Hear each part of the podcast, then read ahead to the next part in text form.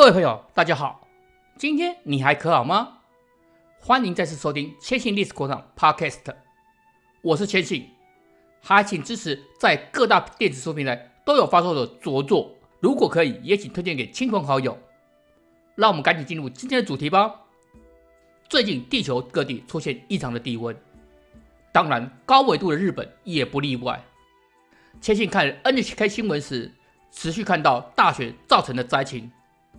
尤其是在北陆地区发生豪大雪的情况，甚至福井的高速公路上还出现车辆地往生的新闻。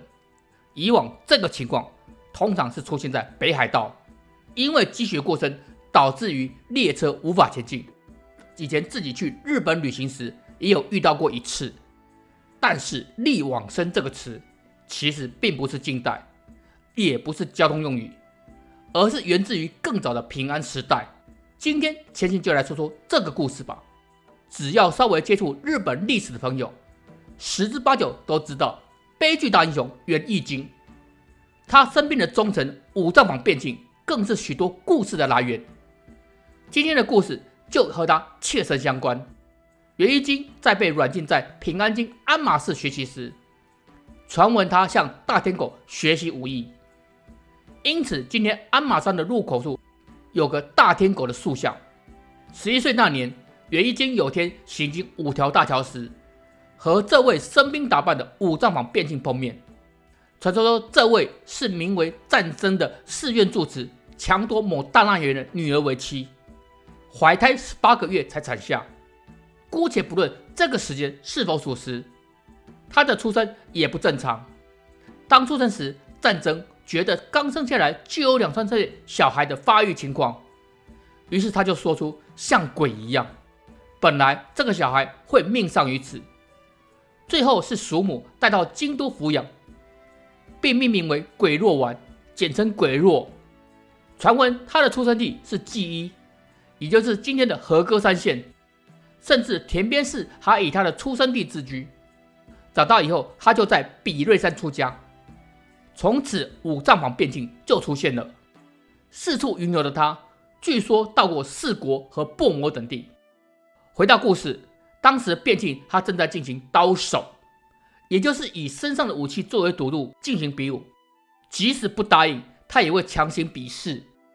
在遇见易经之前，已经收集了九百九十九把武器。眼见这个少年身上佩戴的黄金刀鞘，心想作为第一千把。这个是再好不过了。不出意外的，他就提出了挑战。当下，弁庆举起身边常用的长柄兵器制刀，发动攻击猛砍。仓皇之间，已经来不及应战。混乱中，母亲长坂御前唯一留给他的笛子就这样应声入水。这下可就把他激怒了，审视自己的力量远不及于变庆，于是拔出短刀应战，利用速度混淆以怪力自豪的弁庆。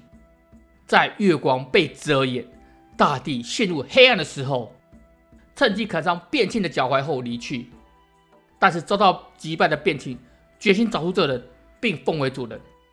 这段故事就是日本著名的五条大桥决斗。后来在浮世绘的大师歌川国芳的手中重现这个场景，至今仍是日本人口中津津乐道的话题。击败平家后，却被大哥赖昭嫉妒的义经。由于被宣告为朝敌，不得已只好远走澳洲。但是在加贺的安宅关时，守将怀疑这些化妆成僧侣的人，于是要求拿出劝进帐确认。此时的变庆就随意拿出一份无关的文书，谎称用许多言语瞒过了守将。但是义经的样貌还是引起了怀疑。变庆于是故意大喝。皆因汝次判官屡隐祸端，然后拿锡杖重重的击打易经。这番的演技总算的骗过了守将，得以过关。之后他更下跪请罪。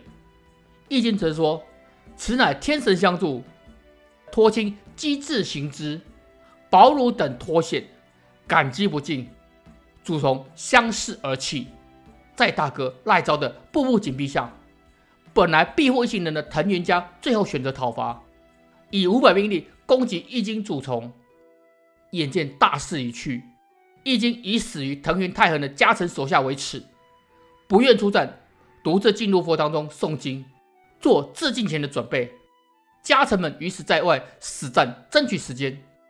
传说中大势已去，便进入殿向诵经的义经诀别，相约黄泉路上为伴。随后重返战场，顿时血雾弥漫，遍地尸骸。由于近战没有人是他的对手，于是藤原家弓箭如雨射出。刹那间，他的身上插满了羽箭。即使如此，还不倒地，长刀乱砍敌军。忽然间，他大刀一收，宛如佛教的护教法王人王一般傲然而立，嘴角似笑未笑，身躯不动如山。无法确定变亲的生死的敌军，自然没有人敢上前探查。后来是怎么发现的呢？是被一匹马撞倒，众人这才知道变亲早已身亡了。这个就是日本人口中力往生的滥觴。但是很多人其实不知道，其实，在九百多年前的东汉三国，同样也有一个力往生的例子，那就是曹操的贴身侍卫典韦。事情是这样的。在攻打为刘表防守北方宛城的张绣时，由于对方投降，让曹操十分的高兴。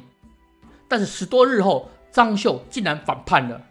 有个说法是，好色的曹操染指于张绣的神母周氏，更将他纳为妾室。于是张绣这就，于是张绣认为这个就是侮辱他了，对于曹操恨之入骨。这个消息传到曹操那边之后，了解到张绣心怀不满。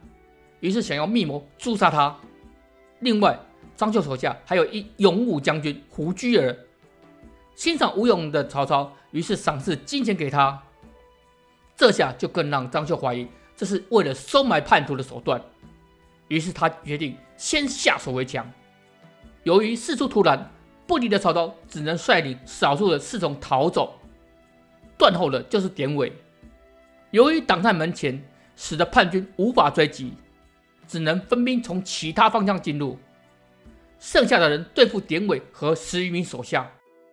这时他手执长戟左右攻击，无奈身边的士卒很快就战死了，甚至连他自己也身受数十伤。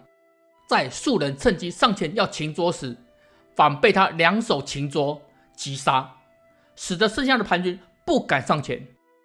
这个时候典韦不得已只得上前冲杀。当然，没有过多久，他的身上的伤势加重了。了解到自己大限已到，依然瞪眼大骂。死去时，叛军也不敢上前，更别说是穿门追击。最后确认典韦死后，才上前割下他的头颅传看。好，而逃到武营，知道典韦战死曹操，落泪对众将说：“吾则长子爱之，俱无生痛。”独豪气典韦也。